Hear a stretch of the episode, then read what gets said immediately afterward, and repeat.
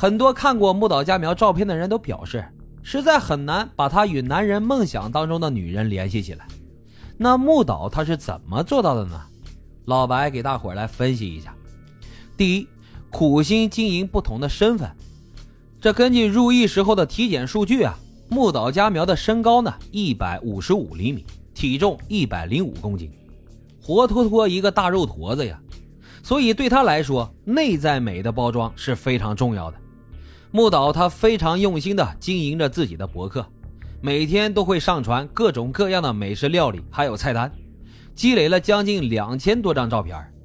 而十几个不同身份的账号之间也经常会进行互动留言，相互吹捧，这就让每个账号的人设变得非常的鲜活可信了。有时呢，他是休学回国的精英贵族。有时又变身为了筹集学费而寻求结婚对象的女大学生，把男人们是骗得团团转。这第二啊，给男人充分的满足感。史蒂芬·吉利根博士的女性道德关怀理论里面提到过，男性呢是力量型的动物，他们希望自己永远是最强大的，尤其是在女性面前，他们希望展现出最雄性的一面。女人的崇拜和夸奖可以激起他们的保护欲。增强满足感。那其实，在木岛佳苗刚刚到东京的时候，还在以卖身讨生活的时候，曾经接待过一位五十多岁、不能和女性正常发生关系的男性。这个男人后来也是审判时出庭的一个证人。根据他的描述，他这样的男人往往会对很多女孩们看不起。有许多女孩子看到他这个样子之后，都会收了钱之后就匆匆走掉了。而木岛佳苗呢，则会一直陪在他的身边，静静的躺着，跟他聊天，夸奖他：“你已经很棒啦，这些事情啊，需要慢慢来的呀，下次会更好的。”后来，这个男性就成了木岛的常客。还有第三位受害者大出家之，见了他之后呢，木岛就立马发出了一封讨好的邮件，内容是这样的：“大出先生，感谢您今天与我见面。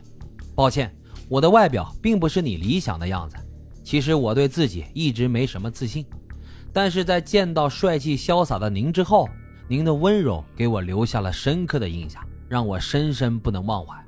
真没想到，大出先生，您是这样一位风趣优雅的绅士。而实际上呢，大出家之相貌普通，不修边幅，说话也非常直男。第一次约会的时候，他就与木岛讨论别的女性穿着暴露等话题。由此啊，我们可以看出。木岛佳苗，她非常善于运用夸奖和认可这样的语言技巧，去博得男性的好感。掉入木岛佳苗花言巧语陷阱的男人们，也就心甘情愿的为她花钱了。木岛佳苗案公开之后，就有记者采访与她交往过的男人为什么会爱上木岛，他们的答案却出奇的一致：他每顿饭都是精心准备的，像母亲一样疼爱我、包容我。综上所述啊，我们可以看出来，木岛其实就是利用了这些男性对母亲的依恋，然后经营能够满足他们幻想的形象，再通过夸奖赞美他们，让他们在自己这儿能够充分的得到满足感，达到自己的目的，最终谋财害命。最后啊，老白想说一下的是，这女性连环杀手和男性连环杀手的一个区别。在一篇研究男性和女性连环杀手的文章当中，有提到过，男性和女性连环杀手是有很多差异的。男性杀手呢有几个特点：第一，目的性的跟踪；第二，时间路线的设计感很强；第三，很少有抢钱的，但是基本上都伴随着性侵害。而女性杀手呢，不会杀陌生人，基本上都是从身边的男性下手，动机也基本上都是因为钱财。很少像男性那样伴随着性侵害，犯罪手段也相对温和。将近百分之八十的女性连环杀手犯罪手段都是下毒。